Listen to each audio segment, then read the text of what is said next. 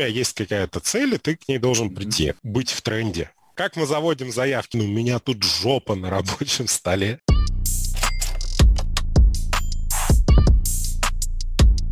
Всем привет! С вами подкаст RB Talks и его ведущие Миша Сергеенков, Миша Костельцев. А мы разговариваем с разработчиками, дизайнерами, редакторами и всеми причастными к миру онлайн. А мы уверены, что IT — это не только код, компьютеры, крутые программные продукты, сервисы и зарплаты в 300 к на сек, а за всем этим стоят люди, каждый из которых имеет по-своему интересный жизненный путь, цели, амбиции и желание создавать что-то полезное. И сегодня с нами Константин Белкин, технический директор компании IT Лига. Костя, привет. Спасибо, привет. что согласился поучаствовать в нашем подкасте. А, расскажи нам, пожалуйста, немного о себе, чем занимается компания, в которой ты работаешь, и какова твоя роль в ней. Ну, я в настоящий момент уже в компании IT-лига не работаю. А, я в настоящий момент являюсь руководителем отдела СРЕ э, компании такой Россельхозбанк Интех. А, и я занимаюсь тем, что поддерживаю кучу кубернетес кластеров. Их Ого. у нас 8. Угу. Вот, они, каждый нужен для разных вещей, и я занимаюсь поддержкой данных кластеров. У меня есть команда, угу. она в настоящее время растет, и как бы а, проект находится в зачаточном состоянии, кластеры уже готовы, мы сейчас налаживаем систему мониторинга, отслеживания ошибок, э, логирования в приложениях и, и все такое прочее. Здорово. Слушай, а вот сейчас прозвучит такой вопрос, который мы задаем почти всем нашим гостям. А расскажи, каков был твой путь в IT и вот как ты пришел к своей текущей позиции? Эм, ну, вообще с компьютерами я, наверное, начал заниматься с 94 -го года. Угу. Я был тогда еще совсем маленьким, мне было всего 6 лет. Угу. У меня был первый мой компьютер, это был 286 IBM PC. Угу. А, у него было целых а, 66 мегагерц. И я на нем, не знаю, мог играть во что-то или запускать такие текстовые редакторы, там были лексикон, Угу. Вы, наверное, про такие уже не слышали. Слушай, да, мы не настолько старые. Вот, но есть такие текстовые редакторы старые, и все всякие приложения, которые писались в то время, это практически все под MS-DOS. А, я там, ну, купив небольшую книженцию по тому, как а, настраивать окружение для MS-DOS. А, научился писать автоэкзекбат и конфиг для запуска как бы различных а, приложений и компонентов в системе. MS-DOS на тот момент была действительно простая система. А, в ней у тебя два исполняемых компонента. Первый – это твои девайсы. Mm-hmm. Второе – это твоя, ну, что ты хочешь запустить после запуска MS-DOS, это тебе делал автоэкзекбат. Вот. Mm-hmm. И там, соответственно, у тебя либо в то время это были какие-то стандартные там оболочки типа Norton Commander. Я так даже сейчас и не вспомню. О, Norton Commander, да-да-да, слышали. Вот, и как бы после этого ты мог там какие-то действия с файликами производить или что-то еще делать. Мог фигачить из командной строки, что тоже было довольно неплохо. вот. А, потом, ну, там прошло время, у меня менялись компьютеры, там был потом 486, который я э, отжал у матери на работе. Вот, на, нем уже можно было там что-то серьезное поиграть, типа какого-нибудь Doom или Quake. Короче, это было забавно. Вот. Потом моя жизнь, моя жестянка, короче, ну, там практически все это время проносилась в каких-то ну, короче, в основном в компах, и как mm-hmm. бы у меня там был потом Celeron 333, и как бы вот на подходе, наверное, к 2000 годам, наверное, в 99-м у меня появился а, мой первый модем, и э, я тогда начал выходить в интернет. Я как помню, у нас, э, ну, есть такой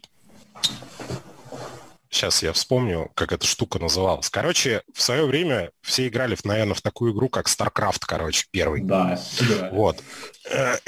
И, ну, вот мы, у меня есть друг Евгений, вот мы с ним рубились с корейцами регулярно. То есть там, ты представляешь, что такое на диалапе, короче, сидеть и за засылать пакетики в Корею, короче. Вот это вот прям сильно. Вот у тебя а, и как бы ты с пингом там 450 пытаешься, короче, разрулить зерлинга для того, чтобы он пошел туда, а не туда. Ну да, короче, пакеты доставляются голубиной почтой. Ну, типа того, да. Про проще взять жесткий диск, короче, записать на него большой пакет в, в не знаю, в 100 гигабайт и отправить его в Владивосток, короче, быстрее дойдет. Вот. Ну, там я познакомился с такими штуками, как гипертерминал. Ну, вы, наверное, даже не знаете, что это такое, но это по сути... Я не знаю. Это по сути прародитель а, таких штук, как FTP, а, SSH и все остальное. Это, в общем, приложение на винде было, с помощью него можно было обмениваться а, простым текстом а, между друг другом в строке. А, то, что ты писал, видел как бы твой собеседник, то, что mm-hmm. как бы он писал, видел ты. А, символы только ASCII воспринимались, и с помощью гипертерминала можно было по байтово передавать файлики. Вот. Мы обычно так патчами обменивались, то есть кто-то там купит себе Россия онлайн-карту, а, тогда был такой провайдер типа Roll, назывался Россия онлайн. Mm-hmm. Вот. И там был еще ночной тариф за 5 баксов, я как помню, ты мог сидеть а, в интернете всю ночь, начиная с 12 ночи до 7 утра uh, for free и как бы выкачивать какие-то оттуда данные. Ну а что тогда все качали тогда? Там как бы качать-то было не особо нечего. Картинки на рабочий стол, да патчи, короче, для игр, все для того, чтобы, ну, типа, быть в тренде. Вот. Слушай, ну а потом же DC-шка была. Нет, тогда Мишань еще DC-шки не было. DC первый появился в 2002, а это 99-й. Но я не помню, может быть, она была. Я знаю, что были такие штуки, как Му. А, вот. Емуль он назывался. Ослик. И, да, ослик. Вот с помощью него точно можно было еще как-то файлы эти выкачивать. Но мы, в общем, делали так.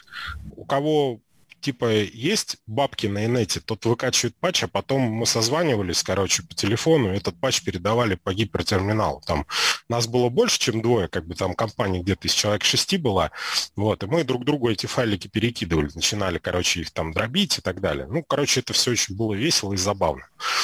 А, вот, ну, плюс там всякие карты, короче, какие-то дополнения, экстеншены и, ну, короче, и постоянно мама, которая там заходит тебя, ты задолбал сидеть на своем телефоне, ну-ка давай уже там слезай, короче. Да, сейчас такой уже вот, ну, не встретишь, короче. Может быть, многие вообще не понимают, что, какой телефон, какая связь, какие модемы. Вот. Но потом прошло где-то 4 года, и у меня появился мой первый интернет. Это был провайдер под названием Netline, а, у него были жутко конские тарифы, что-то за 300 рублей я получал, за 300 рублей в месяц я получал неограниченный доступ к внутренней сети, там действительно были очень богатые ресурсы, прям недры данных. Да, я помню, в нулевые у многих провайдеров была довольно богатая локалка, где практически можно было найти все что угодно, начиная там от фильмов, там заканчивая играми и прочими там полезностями. Да, да, да. И вот у нас были в сети сервера, я уже даже не помню, как их называли, короче.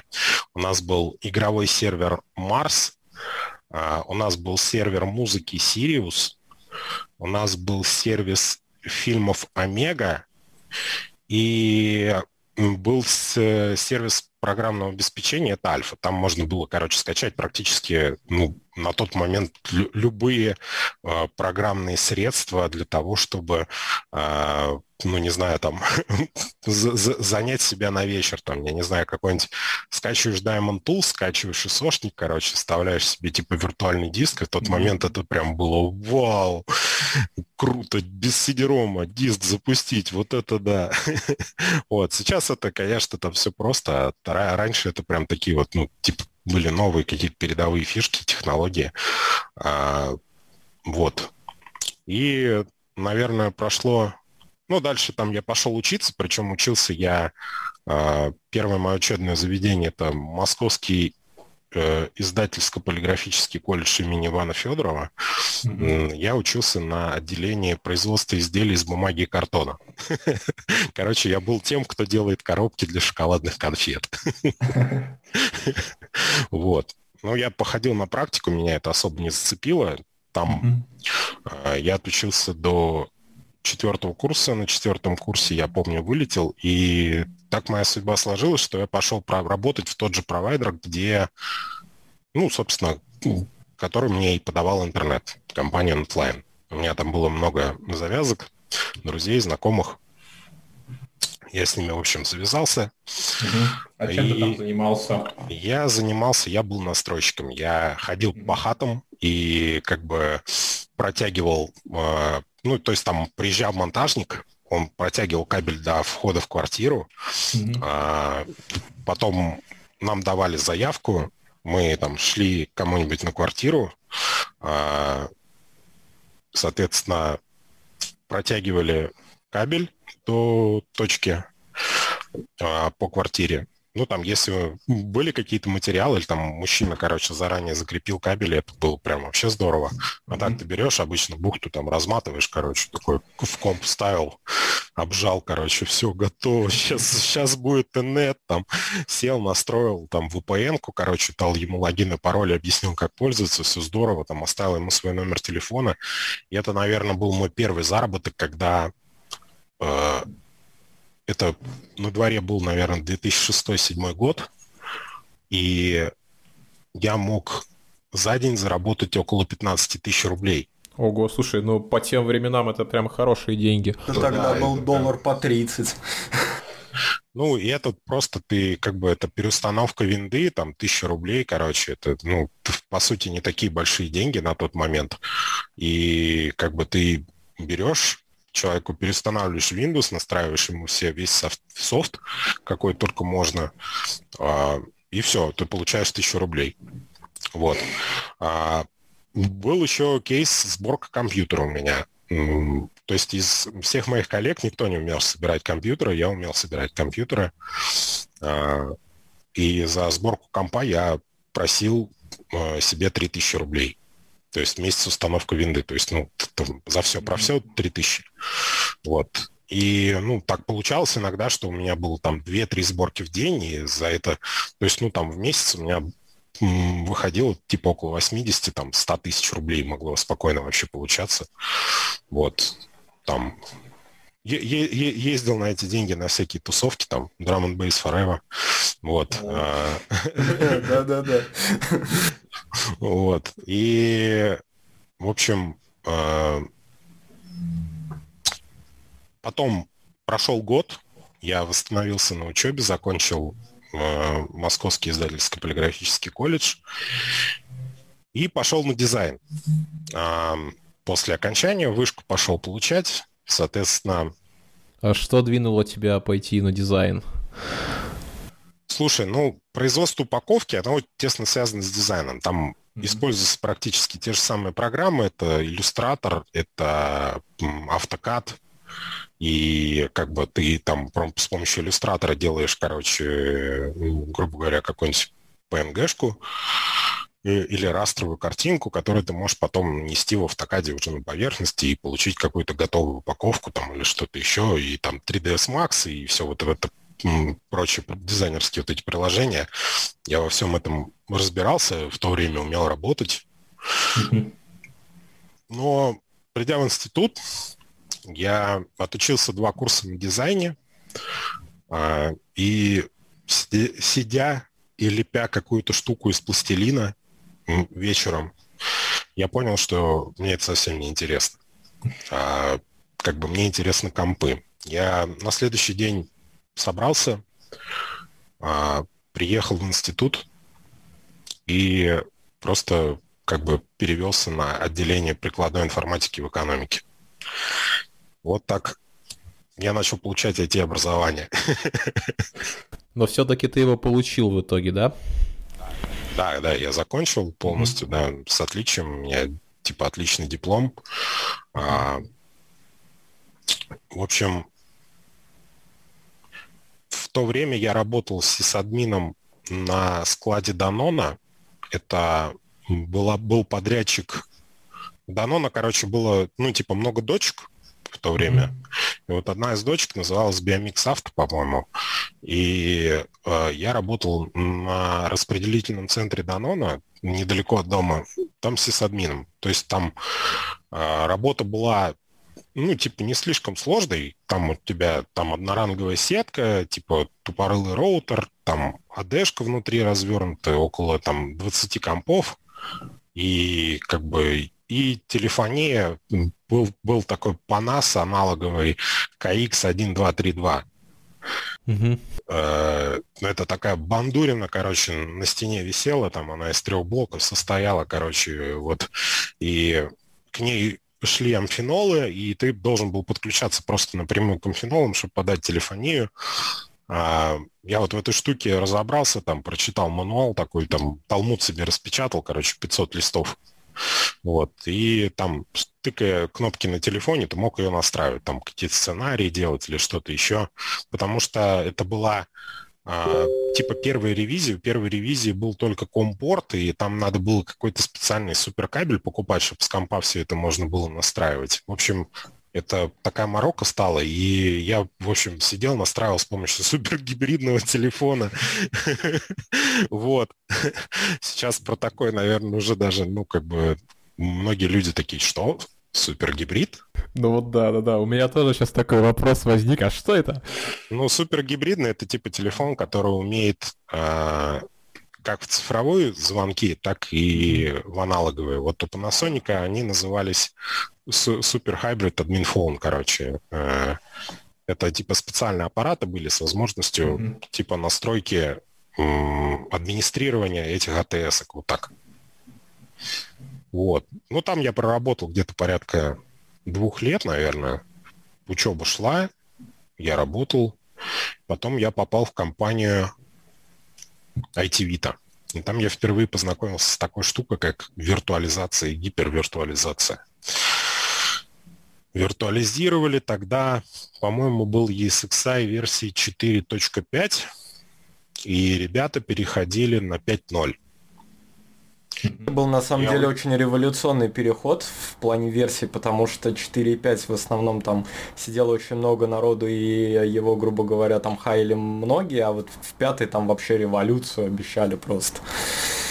Ну, вот. И что же такого революционного там было? Там появилась такая штука, как Distributed Switch, короче, по-моему, первой версии. И это позволило внедрять виртуализацию в ЦОДы. Вот. Да. Ну, раньше у тебя был выбор невелик, короче, ты мог бы там сидеть ну, как и сейчас, в принципе, он такой же, остается таким же невеликим. А, и первое, это у тебя VMware, Hyper-V и KVM QEMU, короче. Соответственно, а, ты мог быть заядлым линуксоидом и с помощью KVM, короче, разворачивать виртуальные машины а, и обслуживать их максимально неудобно, Э, максимально все в консоли, э, никакой, ну, тогда понятия инфраструктура как код вообще не было, э, как бы, но у тебя просто был админ, который был сам инфраструктура как код. Было, было много скриптов. Да, ну то есть там, да, каждый скрипт скриптовал все, что только можно. Я помню, на просторах типа тех годов там можно найти столько вообще, ну типа всякой разной штуки, короче, которые э, парни там на коленке писали какие-то сумасшедшие скрипты, которые там развертывали из каких-то шаблонов. Скачайте мой шаблон, вот этот вот, вот здесь вот, значит, запускаете SSH, короче, а вот сюда подключаете, все вот это закидываете туда, и вот этот короче, баш запускаете, баш скрипт, и все, вам вообще жизнь повернет вашу, вот ну, прям на 90 градусов. Ты скачивал это, устанавливал, короче, а у тебя ни хрена не работало, потому что братан писал не на баше, а на фише. Упс. Да, и, короче, там начинались танцы с бубнами, и там, короче, иногда тогда у тебя мог стоять Debian там, а у него э, я не помню, там какая-то еще штука, там, может, Центос какой-нибудь. Угу. Ну да, наверное, Центос. вот, и, в общем, все сидели, плевались, и прям это ну, максимально было неудобно. И вот пришла в январе и сказала, так, вот смотрите, вот вам софтинка, вот вам дистрибутивчик, вот наши условия, вот вам нужен только хардварный RAID контроллер, вот все покупаете, все вставляете, вот все запускаете, вот все. Здесь логин, парольчик вводите и все разворачиваете. Вот просто, эффективно, понятно, без каких-либо заморочек. Все прям элементарно. Давайте внедрять, давайте. И вот как бы началась вот эта виртуализация Hyper-V, и вот э, Hyper-V точно такую же модель предоставляла, только как бы, а, по-моему, в 2008 она была очень плохо реализована, потом появилась 2008 R2. О, я, кстати, еще один период пропустил в своей жизни. Ну ладно. вот. А, и, в общем, с помощью виртуализации, я помню, мы реализовывали довольно, короче, как бы крутые решения. А, у нас там с помощью, ну, один сервак какой-нибудь мощный мог платить вообще просто практически всю инфраструктуру на нем поднимали, там DC, TS, короче, ну, терминал, сервер, там, домен-контроллер, все, что хочешь. И предприятия прям жили, заиграли новыми красками, короче, там все говорили нам спасибо, спасибо. Вот. А, ну, вот, в общем, период IT-Vita, наверное, там закончился. Я там получил знания как раз в настройке сетевого оборудования очень ну, типа, большие, обширные знания. И, соответственно, потом я перешел в такую компанию, которая называлась ITFB. А, ребята занимались все тем же самым. А, я пришел туда уже на позицию инженера. Mm-hmm. То есть и там я уже реализовывал свои, наверное, первичные амбиции. А, впервые я там начал разворачивать различные архитектурные компоненты. А, и действительно, то есть, ну, как бы я начал продвигать какие-то свои архитектурные видения, короче, там, в плане того, как правильно сделать, как лучше сделать. И после этого смог а, на каких-то предприятиях, я помню тогда, какие у нас клиенты были из таких вот, ну, знаменитых, есть, короче, а, сеть таких бутиков дорогих довольно-таки, Алена Ахмадулина называется. Вот там сейчас все винишки тян закупаются, потому что у нее там шмотки Винишка такие. Да. Ну вот, и, и как бы в то время а, ну, это были не совсем популярные бутики, но они были по всему миру. И вот я как помню, у меня вот один из кейсов, я смог а, настроить а, полностью сетевую связанность между всеми магазинами Алены Ахмадулина. Они были в Нью-Йорке, в Чикаго, в Шанхае, в Токио, в Москве, в Берлине и, по-моему, в Лондоне. Вот. И в Москве у нее было три бутика, а в остальных по одному. У меня была полная сетевая связанность с помощью типа маршрутизации SPF. Тогда появились как раз там, начали появляться микротики. Mm-hmm первые, там, по-моему, это была 951 модель. И вот с помощью нее, отправив ее в, в разные страны, мне удалось добиться того, что у меня а, как бы все бутики оказались в одной сети, а, все компьютеры и кассы в магазинах а, стали доступны по сети, и как бы все их можно было ну, гибко обслуживать. Слушай, ну это круто, да. То есть ты, получается, пришел с нуля и построил сетку? Там вообще просто там, чтобы ты понимал, короче, то есть э, на дворе 2014 год, у них AD-шка это Windows Server 2003. О, ничего себе. И, короче, да, и, и это все. У них 1С стоит там на компах у бухгалтеров, короче, у них все вот это вот, а, ну, вот у тебя есть основные производственные компоненты предприятия, без которых предприятие там жить не может, короче. Это там условно 1С, а, это, ну, типа бухгалтерские машины в плане там электронных подписей, короче, все вот этой вот штуки. А потом у тебя какое-то централизованное хранилище должно быть для файлов, файлопомойка. Вот, и да, должен быть централизированный вход, чтобы там человеку было удобно входить в, этот, ну, в, в компьютер, чтобы он не натворил делов, ну, тогда все было проще, тогда там шифровальщиков-то еще особо не было, они были, но в основном это были скринсейверы. Ну, типа там, заплати 6 тысяч рублей, короче, потому что ты лазил по child porn, короче, и так далее, там, я не знаю. Да, там всякие гифки со стриптизершами на рабочем столе, вот это все.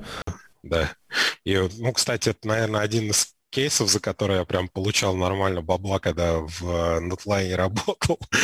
То есть там звонит какой-нибудь мужик, короче, который там э, примерный семьянин, говорит, блин, Константин, у меня тут жопа на рабочем столе.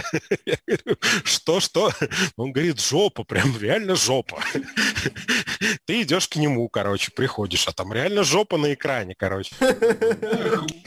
Уберу, давай полторашку, короче, все сделаю. Ну, и ты сидишь там, прям руками сидел, вычищал, короче, этот скринсейвер, там, э, там Ctrl-Alt-Delete в этом режиме не прожимался, прожимался в другом, шел, смотрел автостартер, копался в реестре, короче, вычищал оттуда данные. В общем, прям вообще а, такая задача а, най- найти и уничтожить. На самом деле, как, ну, практически у всех шифровальщиков там ну, они все типовые были, бывали, конечно, хитрые, которые там с двойной подложки типа шли, короче, у них был один э, лаунчер, и, и один, другой уже, короче, сам скринсейвер. Вот такие более сложнее вычищались, а которые просто скринсейвер, они довольно просто чистились, там никаких вообще проблем не было. Вот. А, ну, в общем, строил, строил я вот эти вот а, архитектурочки, и как бы у меня, соответственно, в этот момент, наверное, появилась жена. Я и как бы там уже был на подходе ребенок, и надо было менять работу, и таким образом я оказался в компании Encore слэш IT-лига. Вот. Пришел я туда, а, соответственно, а, то есть до этого я работал в а, при, как, как это сказать, короче, это парни ну, не совсем, наверное, образцовые компании были, у них тоже были какие-то огрехи, кто-то там по своему ИТИЛу работал, кто-то там работал по своему waterfall и по всяким mm-hmm. таким, вот, но тут я пришел в IT-лигу, и тут у тебя просто разброд шатания. Типа, а, как мы заводим заявки? Ну, у нас там типа есть osTicket, э, наверное. Но мы туда наверное. не заводим, да, но мы туда, говорит, не ага. заводим, мы заводим в Excel, короче. Вот у нас есть Excel. Я говорю, нет, надо заводить osTicket. Ну, и, короче, в общем, там спустя энное количество времени все это начало приводиться в порядок, и как бы там... Шел а... я, потом да, да, под да. его начало, и, собственно, перед тикет начал переделываться. Не, ну в итоге у вас получилось вообще порядок навести? Да. У нас, Кость, получилось в итоге, когда ты пришел в IT-лигу. Короче, когда я пришел в IT-лигу, ну, э, у меня получилось только навести порядок в серверной. В серверной инфраструктуре компании Core, потому что а, ну, типа, ведение учета никакого было, просто у тебя были какие-то разрозненные странички с какими-то адресами, а, учета никакого не было. Первая моя задача, которая была, это наладить учет всего этого. Была там мною продумана, соответственно, форма заведения а, каждого клиента, и у тебя все, ну, типа, я подвел все к одной структуре. Типа, структура стала легкой и понятной. Ты всегда знал, куда посмотреть, чтобы что-то узнать. Вот. Вики стала похожа немножко на Вики. Вот. Дальше у нас э, вторая проблема, с которой столкнулся, типа, по, придя туда, это типа множество информационных систем, которыми никто не пользуется. Например? Ну, была Jira, был Ticket, был Confluence, был э, RDM как-то забитый крифи в кость, короче, был э, Кипас, и все это очень плохо, таком, знаешь, таком, ну, типа, там ЛГБТ кипас, короче, вот у тебя там, а, типа, блядь, ага. разноцветные клиенты, там, не знаю, красные шашечки у кого-то, у кого-то зеленые яблочки и так далее. То есть вот, э, и, и как бы, да, все красиво, но нечитаемо. перенес туда структуру, там, соответственно, потом там давай порядок в RDM наводить, там все у тебя, инвентаризация всех серверов, посмотрел огрехи, там, выписал, а, что нужно улучшить у кого там и так далее. Пришел, короче, с этой бумагой там к Жене Булееву, а, нет, тогда был еще Сережа. Я пришел к Сереже, он меня отправил к Жене Булееву. И типа Жека сказал, ну, мы закинем это клиенту. Я говорю, ну здорово, закидывайте. Вот. А, в общем, мало-помалу а, работал я в IT-лиге, двигал различные проекты. И тогда вот как раз Миша Костельцев к нам присоединился с Никитой. Ну, Никита там уже был, он там mm-hmm. пытался движение наводить а, ну, ну, как бы что-то получалось, что-то не получалось. Э, но в целом вот с приходом Миши, наверное, как бы жизнь автоматизации забила ключом. Вот, и как бы начали интегрироваться сервисы у нас, э, внедрили, соответственно, вместо такой штуки, как, блин, Миш, как там она называлась, короче, Dude? А, ду, ду, ду, да, да, Дьют. Это, был, это микротиковская, это микротиковская а. система мониторинга, когда ты мог а, из окошка этой Дьют заходить в два клика в микротик, в SSH, а, там мог еще какие-то кастомные приложения из нее запускать, ну, какие-то там, я не, я не помню сейчас, как они там настраиваются, но, в принципе, вся эта штука хостилась на каком-то самом микротике, потому что это пакет микротика, и а, он там не позволяет позволяет его развертывать на каких-то серверах, прям это самое, если у тебя не, а, если у тебя не виртуализованный микротик, то есть там, да, ты, чтобы поднять дуду, да, ты должен был виртуализировать микротик, засунуть его в гипервизор и на самом этом виртуализованном микротике запустить эту дуду, тогда все пойдет. Ну, как бы такое. И все, и все файлы и данные, которые а, ты сохранял в этой дуде, они хранились именно на микротике, то есть не каким-то там отдельным файлом, это была не операционная система, это был вот, блин, микротик. И вот что с ним хочешь, что и делай. Вот, да. И, в общем, я говорю, ну, пацаны, ну что, как вам, нравится ваш мониторинг? Говорю, о, смотрите, сегодня стало все красным. Уведомлений, к слову, ничего не было. Просто ты смотрел постоянно в это окошко. Тоже неплохо, хотя бы что-то. Ну да, это хоть что-то. И так мало-помалу начал внедряться Zabbix. И стал становиться нашим оком Саурона, которое смотрело во все стороны. Вот. А, соответственно, ну, там шло время, там были какие-то пертурбации в составе и так далее. Ну, соответственно, из интересных кейсов, то, что стоит отметить, а, типа, как построить правильно мониторинг. Вот, это очень хороший, интересный вопрос, потому что многие хотят себе мониторинг, но в итоге у кого-то не доходят до этого руки, кто-то не до конца его настраивает, и в итоге мониторинг оказывается бесполезен. То есть трутся какие-то алерты в чатик, да, никто на них не реагирует, пока ничего не упадет что чатик мьютит, потому что алерты падают да, постоянно, да, да. потому что такой, блин, опять этот упал, опять, опять там какой-то кто-то задел ногой розетку, и ты такой, блин, вот я, наверное, уборщица. Я, наверное, из тех дебилов, которые не мьютят этот чатик, короче, и всегда смотрят те месседжи, которые пишет Забикс и стараюсь, чтобы Забикс не писал вообще эти сообщения. То есть, ну, и не помогаю ему в этом, отключая какие-то триггеры и так далее, а вот, ну, просто стараюсь исправлять эти ошибки, и, то есть там делать так, чтобы они не повторялись или время до их, э, до следующего какого-то ерора а, было максимально растянуто. В этом, в принципе, и суть SRE, только суть SRE состоит в том, что а, ты должен сделать так, чтобы у тебя ошибка была всего лишь один раз. Типа, ты не должен допускать ошибок два раза. Да, это очень хорошая мысль, правильная мысль. Ну так вот, как организовать правильно мониторинг? мониторинг надо организовывать верхнеуровнево. У тебя типа надо представить себе гору, типа, и вот мониторинг ты должен запихнуть на пик этой горы. А дальше у тебя идут а, вспомогательные сервисы. А, это какие-то центральные базы данных и так далее. И желательно, если что, эту гору куда-то убрать подальше от всей инфраструктуры, чтобы гора наблюдала за всей твоей инфраструктурой, за твоим подножьем а, максимально далеко. А, что это даст? Это даст тебе такой типа наблюдательный пункт, ты сможешь наблюдать за своей инфраструктурой со стороны. Это очень немаловажно. А, что тебе это дает? Это дает, во-первых, ты будешь видеть разрывы сетевой связанности. А, ты будешь видеть то, как у тебя ведет себя сетка и что тебе нужно делать для того, чтобы сеть а, вела себя лучше. То есть ты видишь, у тебя проблемы здесь на канале, там на канале и так далее.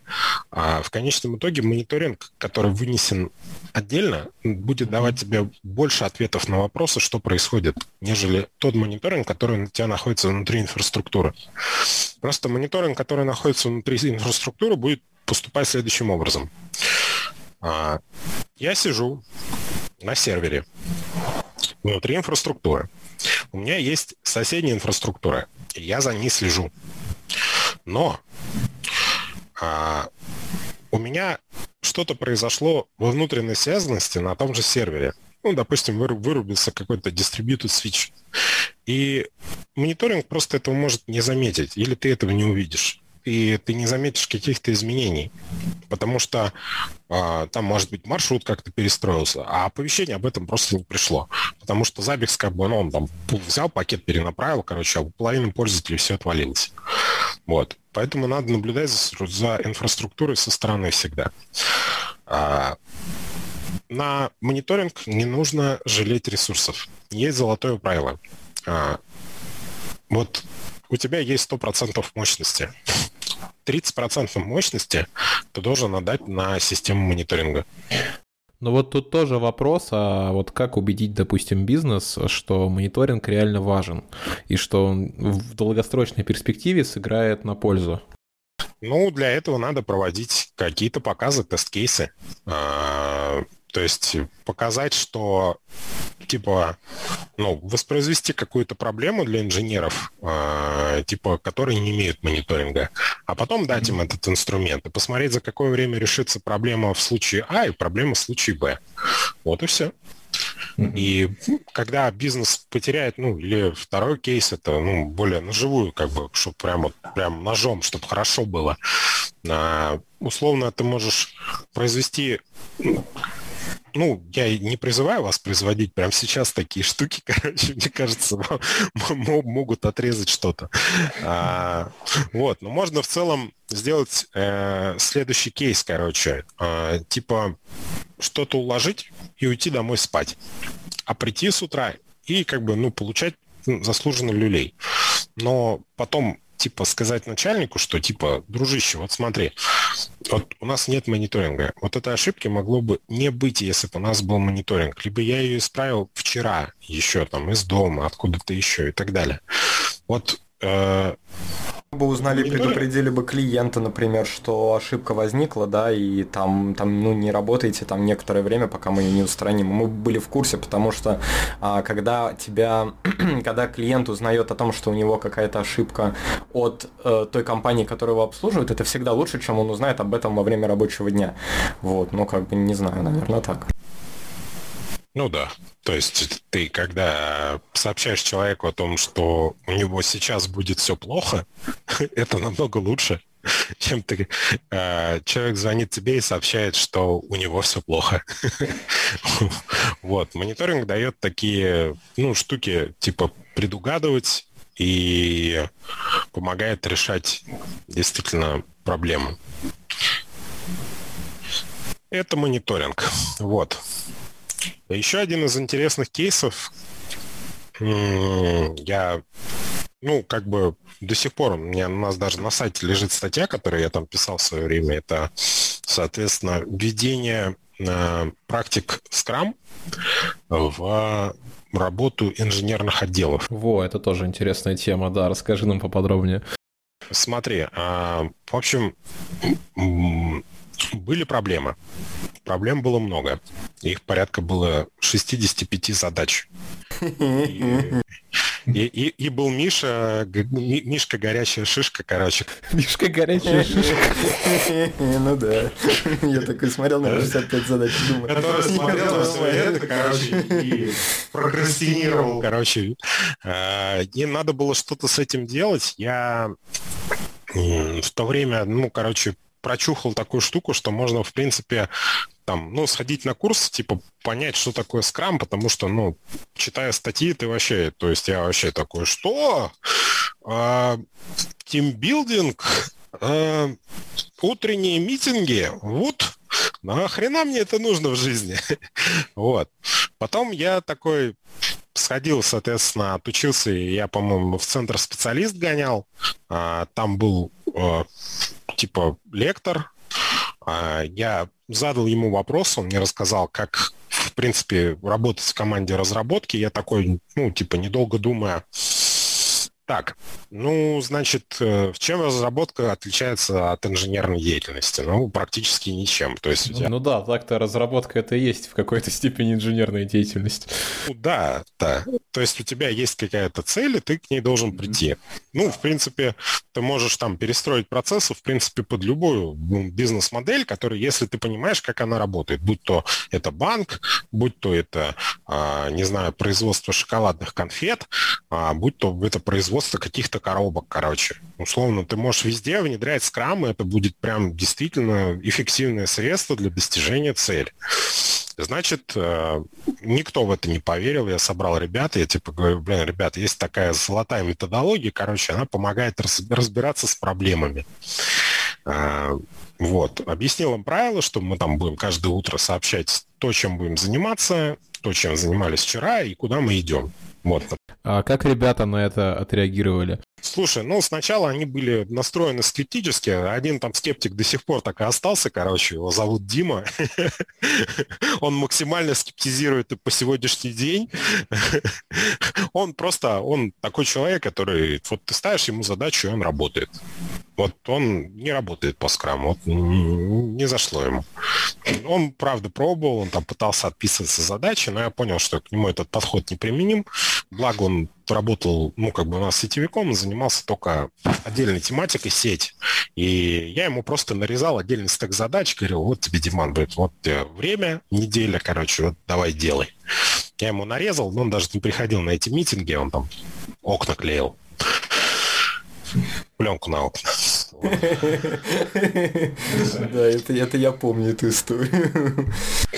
Как так получилось, что у вас сетевик клеит пленку на окна? Ну, это ты можешь спросить у, как бы, это российского ведомства. Все, все, все эти люди, кто служит, они могут э, делать сети и одновременно клеить пленку на окна. Это, это государственная военизированная структура, поэтому не спрашивай а, ничего. Хорошо, это, больше никаких вопросов. Это, это все, да. Вот. Э, и он, соответственно, днем клеил пленку, а вечером сидел, крутил микротики. В общем, так и жили. В общем, 65 а задач, весь застой, который типа случился по этому поводу, с помощью внедренной методологии Scrum удалось разобрать где-то месяца за три. И мы остались просто с пулом задач. Типа Миша прилетает за, на неделю три задачи, там Артему прилетает две задачи, у меня там, ну, четыре задачи, и практически все контроль. И, типа, ну, все счастливы. Там сразу мир заиграл новыми красками, Миша там пошел, эй, я учиться, пока. Дебилы, да?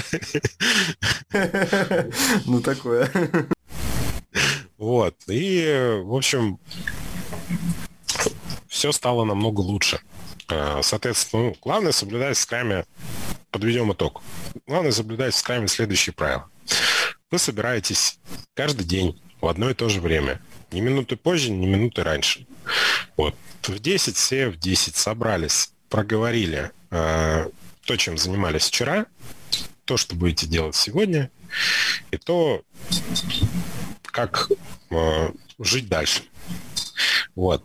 Э, соответственно, если у вас во время этих митингов не нужно обсуждать решение задач или какое-то принятие решений. Для этого есть другое время. Это, соответственно, mm-hmm. Утро понедельника планирования или ретроспектива, которая тебе покажет, где трудности, с какими задачами ты не справился и как бы что ты не сделал. Ну, то есть вот эти утренние митинги, они нужны только для синхронизации команды, да?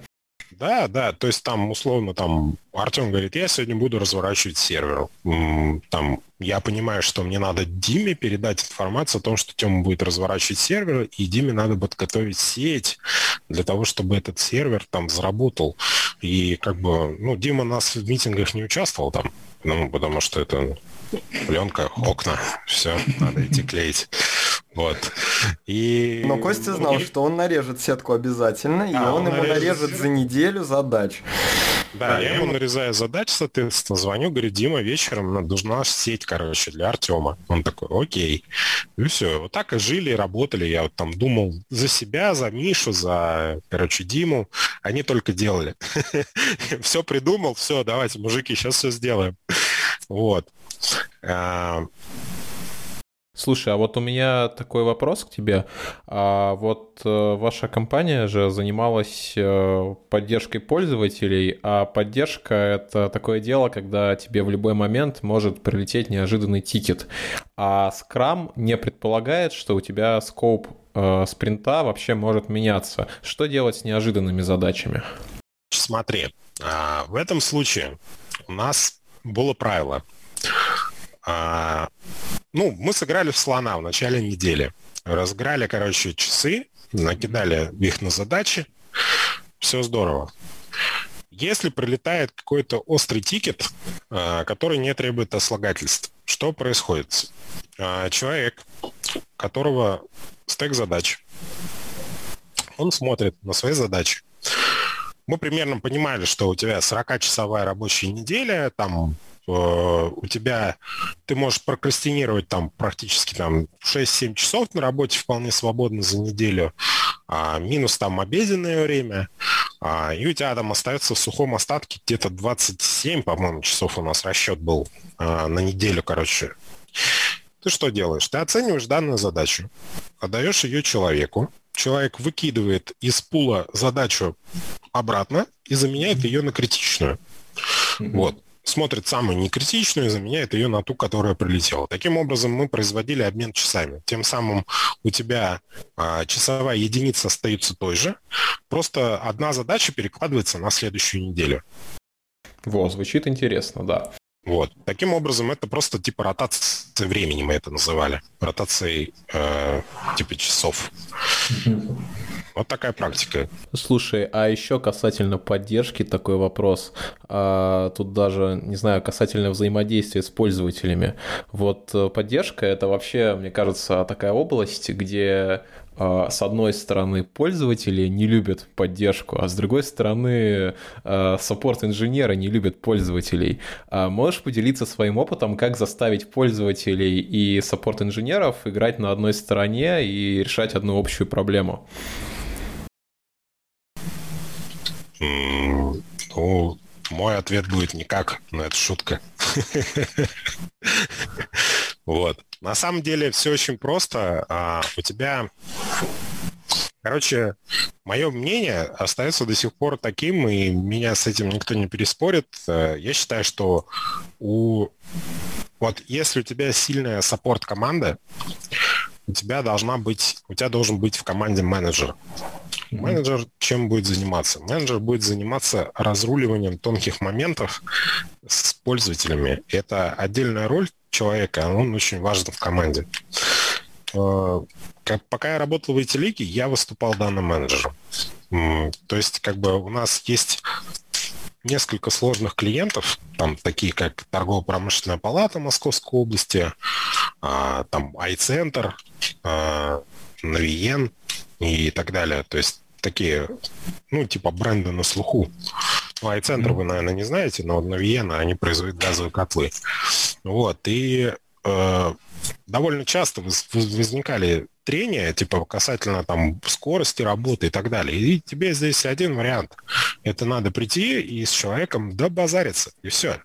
По-другому ты не решишь проблему. Он не понимает, э, он, ну, как эта картинка там, а, типа, приходит тебе бухгалтер такой, у меня опять не работает компьютер, а за что мы тебе платим зарплату, короче.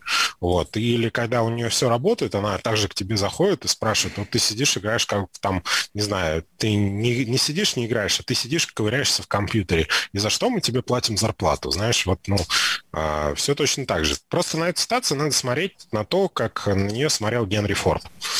А, да-да-да-да-да. У него... То самое с DevOps, кстати. Да, у него, короче, был конвейер, и вот этот конвейер, ну, он работал.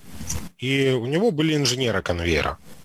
И инженеры конвейера получали зарплату только в тот момент, пока конвейер работал. Как только конвейер вставал, загоралась красная лампочка у них в помещении, и они шли чинить конвейер.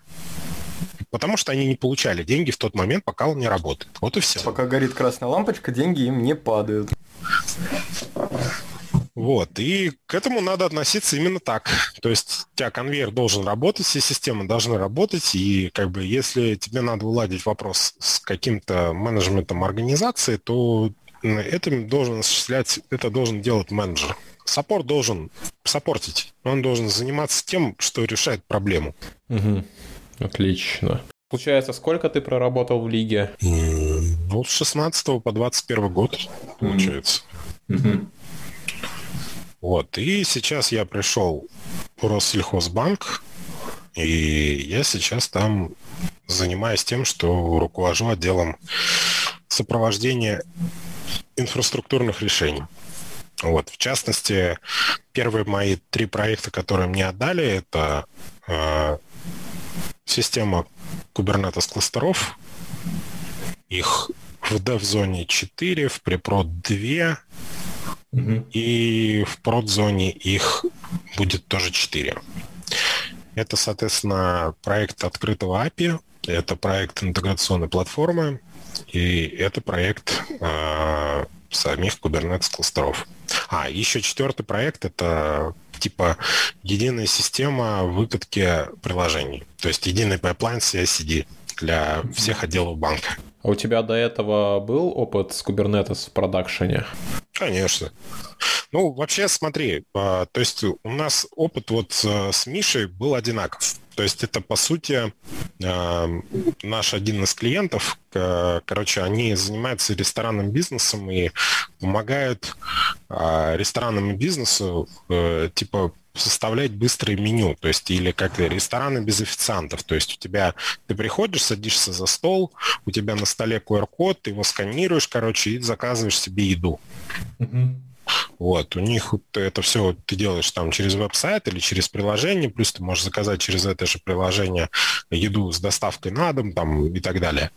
А, вот. Э, там получил опыт кубернетеса.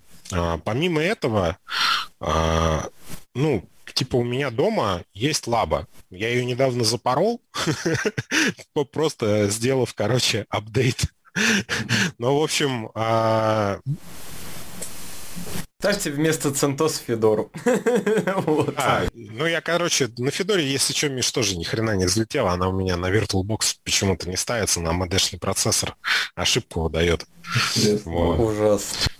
А, и, так, короче... уже все, его уже, в него уже дропнули поддержку. Ну да, но у меня был CentOS 7 развернут дома, и как бы я юм апдейт и все. Так а CentOS же все, его уже, все, Весь мой кластер взлетелся. А, я пытался его починить, поднять, у меня ничего не вышло из этого. А, в общем, я кластер пересобрал, и в основном все тренировки, которые я производил, я производил дома на домашнем кластере. Здесь же научился Маломальски работает с Ansible, э, Малопальски э, типа развертывать приложения. Сейчас я изучаю такие штуки, как Helm файл. Есть один из методов развертывания Helm решений типа в Kubernetes. Вот, оно очень удобно для тех, кто строит инфраструктуру как код. Э, рекомендую записать. Вот, Helm файл. То есть, используя один файл, ты можешь описать, э, ну, как бы какие-то сложные variables, которые, ну, типа, используются у тебя при развертывании твоего контейнера. Это очень удобно. Рекомендую. Вот. А, помимо этого, ну, там как бы игрался со всякими а, типа сервис-мешами дома. А, там есть такая штука, как Istio. А, вот с помощью него, нее можно очень эффективно изолировать среды внутри кластеров друг от друга. Это такая довольно полезная штука, когда ты в каких-то ну, какие-то бизнес-требования выполняешь для заказчика. То есть, допустим, ему нужно, чтобы э, веб-часть э, не видела там базу данных, а видел ее там только через API. Ты для этого делаешь сервис mesh, э, типа ограничиваешь действия типа веб-процедур, чтобы внутри э, типа бродкаст домена самого кластера у тебя трафик не бегал. А нативными средствами кубера это не разруливается, это нужен именно Istio. Угу. Да, Istio, да, нужен обязательно. Kubernetes, если так уж говорить, то он должен, а, согласно требованиям кластера, иметь сетевую связность просто полную. Он у тебя должен видеть все вплоть до внешнего айпишника. А, я понял. Поэтому... Ну, сам Kubernetes у тебя все это видит, у тебя... Да, да, я про это и говорю. А вот сами подики могут уже этого и не видеть. А, я понял. Если ты используешь Istio. Istio. Минутка рекламы. Да. Вот. А, потом, соответственно, дома мне что-то как-то захотелось в один момент. А, я прям а, проникся, короче, технологией S3, которую поставляет Amazon, mm-hmm. и развернул в домашних условиях, короче, себе мини S3. О, это случайно не Минио, который он open О, я сам. тоже его разворачивал, да. Отличная штука. Вот, тоже рекомендую. Это прекрасный сервис для того, чтобы получать доступ к своим файлам из любой точки мира. Да, и самое прикольное, что он полностью совместим с амазоновской опишкой. Да, и ты просто ставишь амазоновское приложение и вперед, да, да, да, да, и работаешь. То есть ребята прям вообще Ctrl-C, Ctrl-V амазоновское решение, и прям, ух, здорово. Вот. Что еще? Что еще? Слушай, а вот у меня к тебе вопрос такой. Вот, допустим, э, у меня там какой-то бизнес, например, стартап, и у меня такой вопрос. А стоит ли мне заморачиваться со своей инфраструктурой, держать, возможно, отдельную инфраструктурную команду, настраивать свои сервера, или там в моем случае я могу просто воспользоваться каким-то облачным провайдером, развернуть там Managed Kubernetes, например, и быстренько все раскатать? Да, ты, ну, на самом деле очень интересный вопрос. Смотри, Все зависит от количества а, денег, которые ты готов тратить не в месяц на свою инфраструктуру. То есть э, можно посчитать сначала расходы. Соответственно, это расходы на инфраструктурного инженера, а, который будет тебе все это разворачивать, поддерживать там и так далее. Или ты можешь взять готовое клауд-решение, если у тебя денег меньше.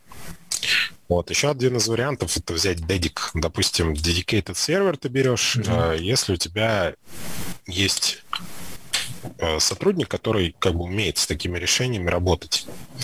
Он, соответственно, развернет тебе э, ну, на дедике какую-то систему виртуализации, ты там с помощью э, простых хостов сможешь выкатить свое там MVP или приложение, на которое ты рассчитываешь, которое там начнет тебе приносить прибыли, и дальше ты сможешь какие-то уже ударяться более э, интересные подходы. Но есть и третий вариант. Это, соответственно, взять клауд решение.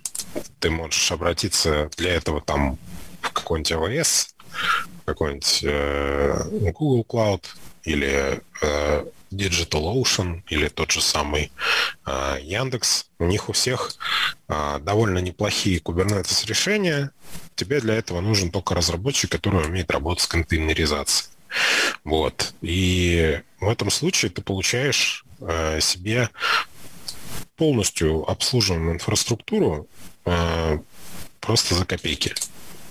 будешь тратить только на то, те ресурсы, которые ты потребляешь, то место, которое ты потребляешь, и это действительно сократит расходы. Ты будешь там mm-hmm. отдавать, условно, не за dedicated, за хороший сервер, ты будешь отдавать около 150 евро, может быть, чуть больше. А сейчас это порядка уже там, сколько там евро? Сегодня курс 89 рублей, да? Да, вроде, вроде того. Вот, и это уже, то есть, получается порядка там 12-13 тысяч рублей. Ты сможешь эти расходы сохранить, сократить до там от 2 до 5 тысяч рублей в месяц. Это вполне приемлемо для любого стартапа. Вот, в этом плюсы клауд решений. Слушай, а вот еще касательно контейнеризации такой вопрос. Вот на каком этапе развития моего стартапа мне вообще стоит погружаться в Kubernetes? Ведь могу ли я, например, обойтись одной виртуалкой, на которой я разверну Docker Compose и с помощью Docker Compose в контейнерах э, разверну все необходимые мне сервисы? Да, ты можешь сделать именно так, но что ты будешь делать, если твоя виртуалка решит улететь в облака? Ну смотри, во-первых, как бы давай рассмотрим все плюсы, которые дает тебе Kubernetes. То есть, первое, а, это Rollup Update.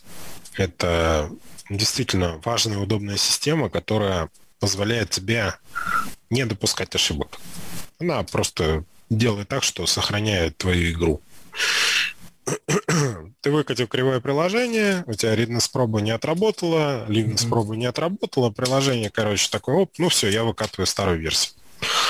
А, ну, это, это немножко не так работает. Ну, он, он, не, он не терминейтит тот бот, который типа должен стать новым, в общем. Да, он его просто не переключает.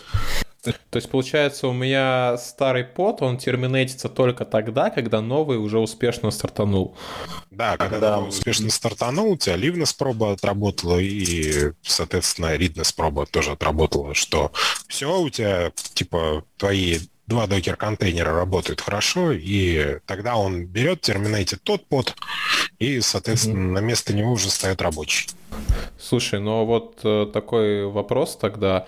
А возможно ли такие откаты, если у меня есть еще, к примеру, база данных? И мое обновление предполагает, что я накатываю на базу данных какую-то массивную миграцию, которая очень сильно изменяет ее структуру и какие-то новые данные добавляет. И вот э, я хочу, допустим, откатиться на один шаг назад. А мне при этом нужно разворачивать бэкап базы полностью.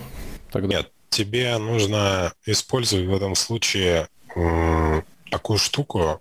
Есть такие сервисы, называются DaaS. Mm-hmm. Database as Service. Э, вот. В этом случае ты в новом приложении ты должен заложить следующую логику, что ну, вообще, если у тебя идут какие-то инфраструктурные изменения внутри базы данных, это довольно э, такой важный аспект. В этом случае тебе надо останавливать работу приложения, чтобы у тебя не произошла деградация баз.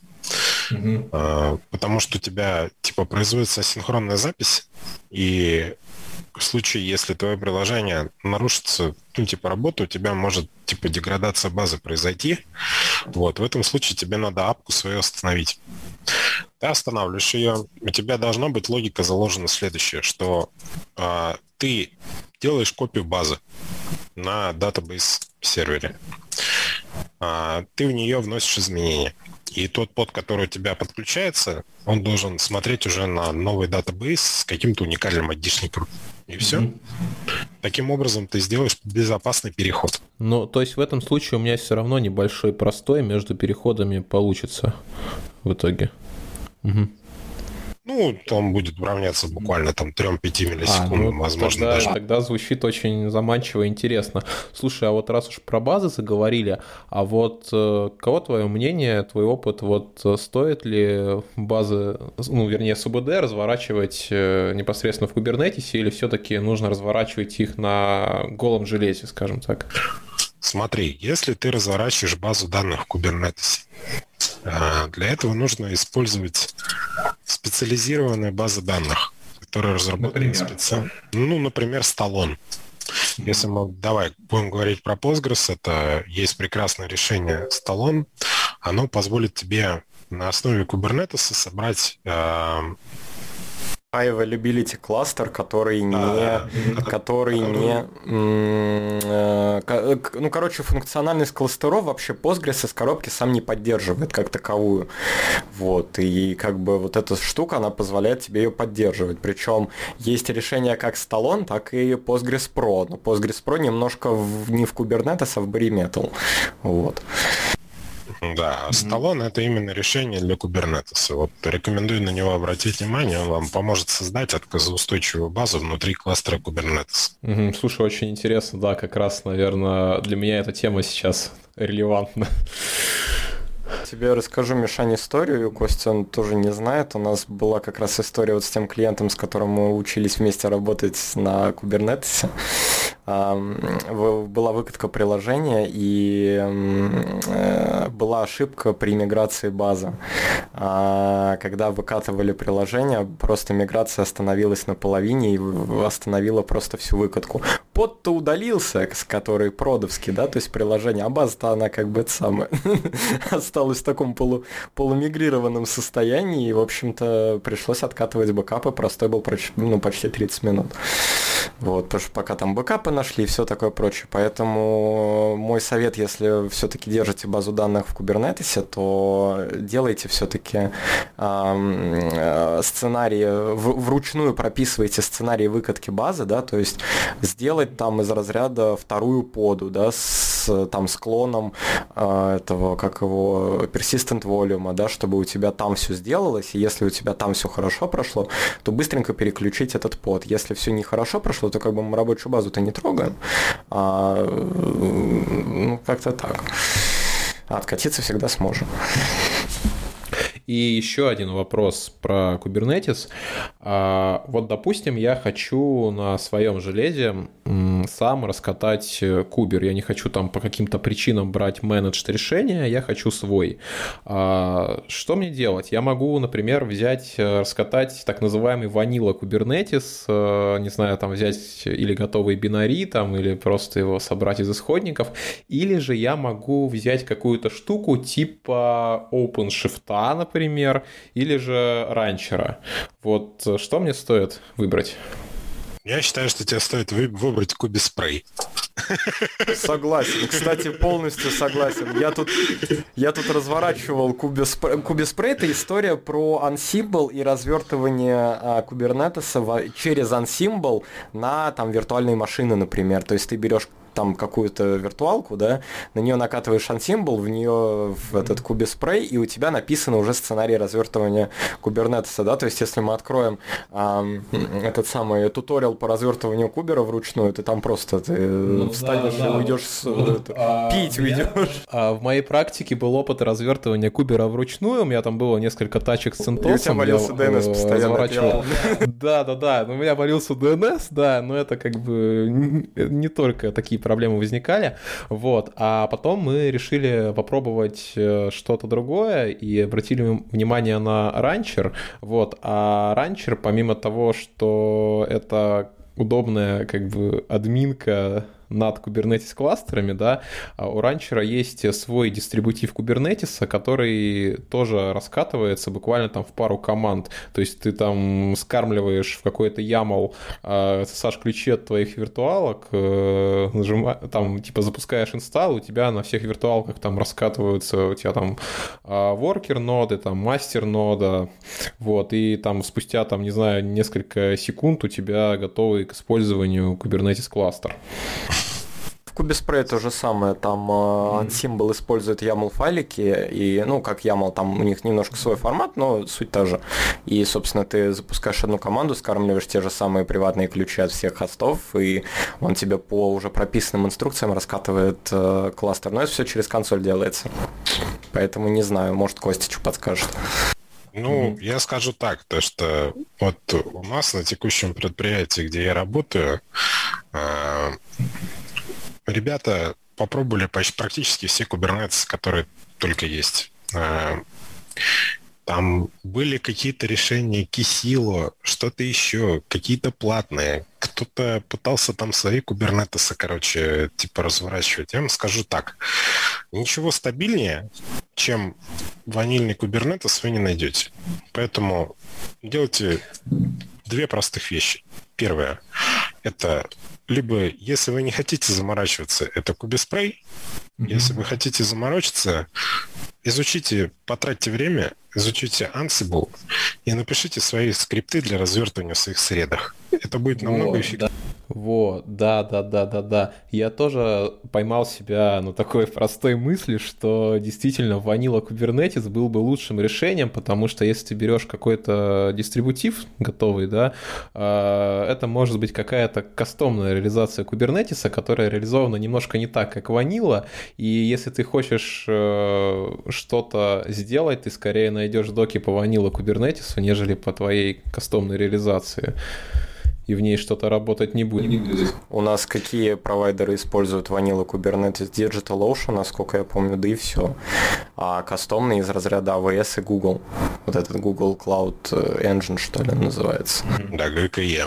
Ну, ГКЕ тоже он классически использует, практически ванильный, он ничем не отличается. Там есть, конечно, свои какие-то фишки, нарекания, короче, есть ограничения, которые на тебя накладывают мастерноды, которые находятся на стороне самого ГКЕ, и, соответственно, ты ничего с этим поделать не можешь. Вот, ну, в любом случае, если ты какое-то серьезное инфраструктурное решение строишь, то ты должен использовать, ну, типа, какие-то нативные продукты. Все-таки это как бы ванильный Kubernetes, и ты туда, в принципе, сейчас есть действительно очень много, ну, типа, средств для отслеживания работы, типа, Kubernetes кластеров. Мониторинга. Да, мониторинга. Вот э, я вот рекомендую вам воспользоваться линзой. Есть такая штука, линз. Вот, она mm-hmm. очень неплоха. Есть еще э, такая полезная штука. Слушай, а если как... какие-то вот э, кастомные дашборды для Кубера? А, бам-бам-бам, как же Какая-нибудь красивая морда? А, ну, нет, хотя нет, нет, нет. Я смотрю... Нет. Угу. Нет, и еще раз нет. Короче, есть, есть еще такая штука, короче, которая называется K9S. Во, это, короче, консольная хрень, которая да, она классная, я пробовал. Да, да, да, да, да, да, да. Я вот, я вот пробовал К9С, и вот буквально вот на днях по совету Миши Костельцева как раз я попробовал линзу, мне она очень понравилась. Да, у линзы есть отличительная особенность, она умеет работать с Helm-чартами прям из внутренней компоненты. То есть ты, по сути, берешь э, чарт, если ты его использовал когда-то в кластере, о нем остались какие-то внутри файлики, у тебя есть, ты можешь поставить репозиторий битнами э, вовнутрь, и у тебя будут в этом случае храниться все чарты, э, которые ты использовал.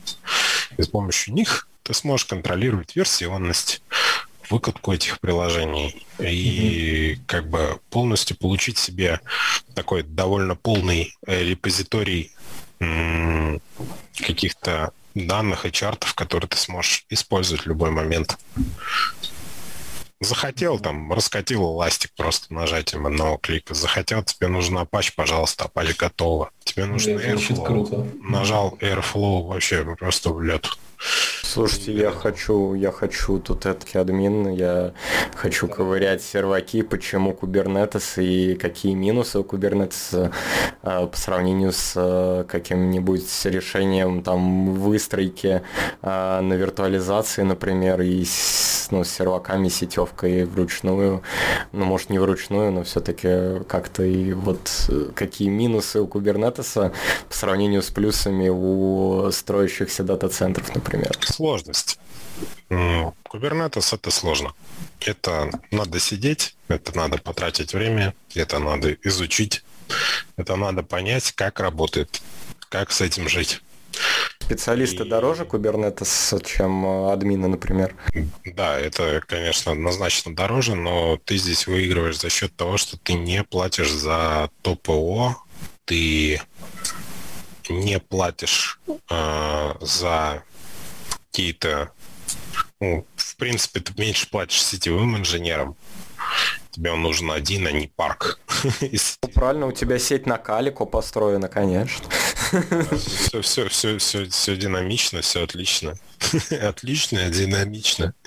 Вот. И плюс, как бы, ну, Kubernetes в том, что все это минимизация расходов. Это...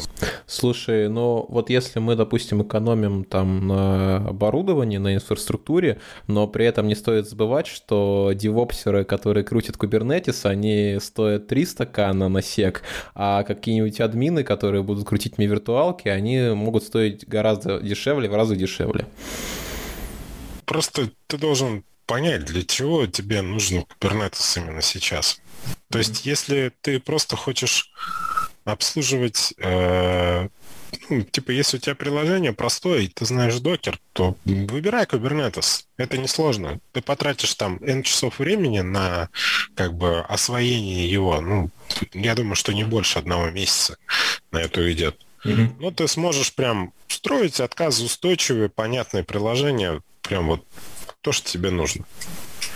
Если у тебя там даже нагрузка будет на MVP этапе 5000 пользователей, да, Kubernetes это выдержит и скажет, давай еще, я готов схавать. Вот. А когда ты, ну, если у тебя... Э, если винда. Э, если винда. Ну, если винда, то, ну, какая разница? Если у тебя, ну, что, .NET Если винда, у меня для тебя плохие новости. Нет, почему? почему? Да. Я, кстати, наверное, из тех админов, которые вот, ну, вы будете смеяться долго, но там все крутые админы сидят на Linux, все крутые админы там делают все, что угодно там, а я сижу на винде, вы не поверите. У меня просто э, моя среда она позволяет мне с помощью Windows делать те же вещи, которые люди делают с помощью Linux. И я вполне работаю с Kubernetes кластерами просто из Windows системы. И меня это вполне устраивает. что человек, инженер, и изначально был виндовый. И как бы мне кажется, что тут проблема в этом. Хотя, может быть, это и не особо проблема. Нет, я, я посидел, короче, на Linux и на ну, на всем, чем только можно, и я скажу, что... Архи собирал. Да, я на архе сидел, у меня дома был там и арх стоял, короче, я этот... там ярче я вручную даже собирал, да, у меня там и я были тоже. страшные кейсы, короче, которые а. просто такие... Тарабрядчики. Да, ну, интересно, там говорят, там типа можно снизить объем расхода оперативной памяти, там есть там какая-то система, короче, экономичного отката этой памяти, архивации данных, короче, О, все, все старообрядчики. Просто там три дня не спал, сидел, короче, читал мануалы, как там этот все разворачивается. А, в принципе, оказался просто и как бы просто в конечном итоге я разворачивал арч за 20 минут. Вот. Ну, собственно, а Слушай, что, о чем а вам вот еще рассказать? Еще, знаешь, вот про виртуализацию.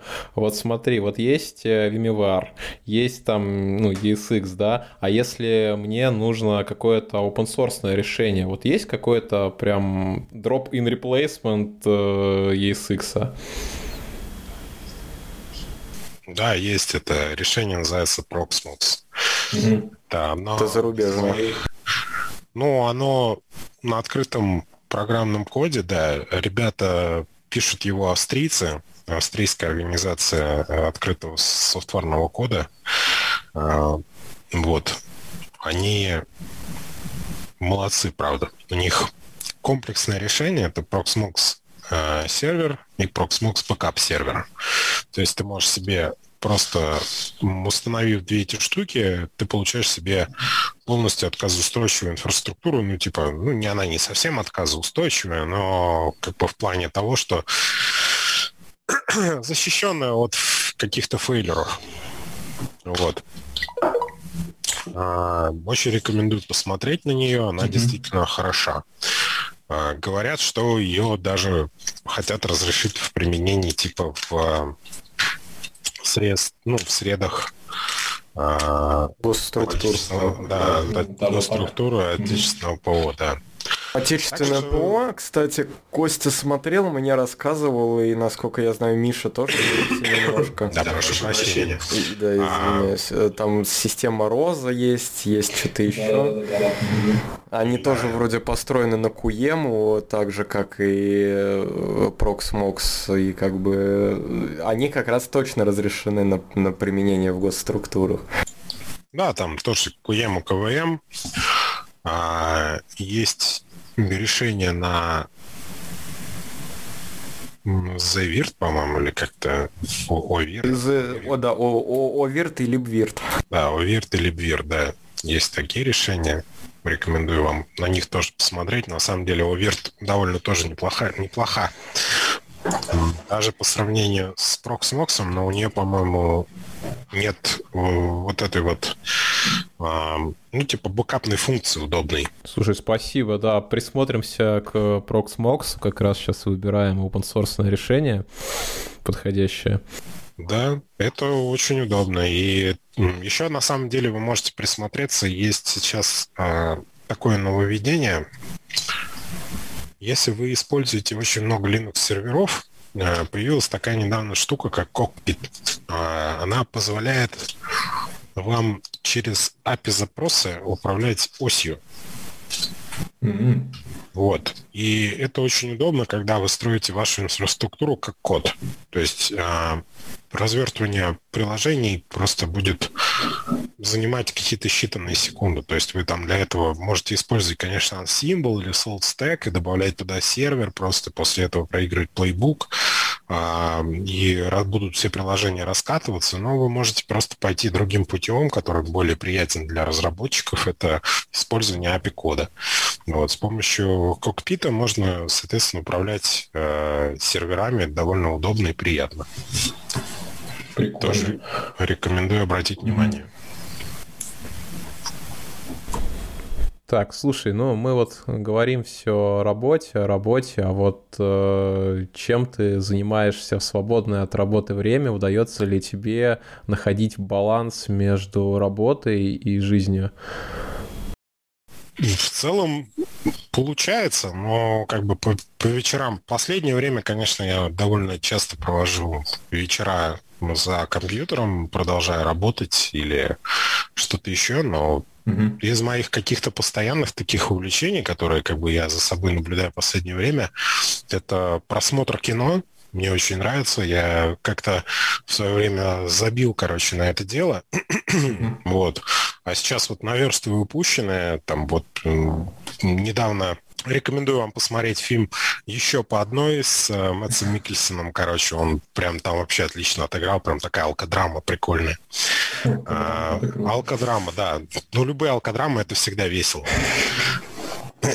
вот. Э, Потом рекомендую вам, что я там еще-то смотрел с последнего. А, ну, Лига справедливости Зака Снайдера. Прям вообще 4 часа не зря потрачены. Не впустую. Не так, как Лига справедливости, которая там была какая-то другая 17 -го года. Там просто вообще 2 часа жизни. Зачем я это смотрел?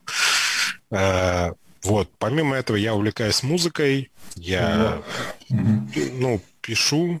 И раньше писал в основном это как бы электроника, это там breakbeat drum and bass. Ага. А, у меня там есть дома вертушки, я иногда на них свожу. У меня есть дома uh, Novation Pad, на котором я как бы иногда, uh, то есть там играю с сэмплами, с различными.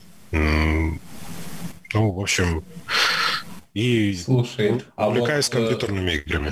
Ты музыку просто ну, для себя пишешь или ты ее где-то публикуешь?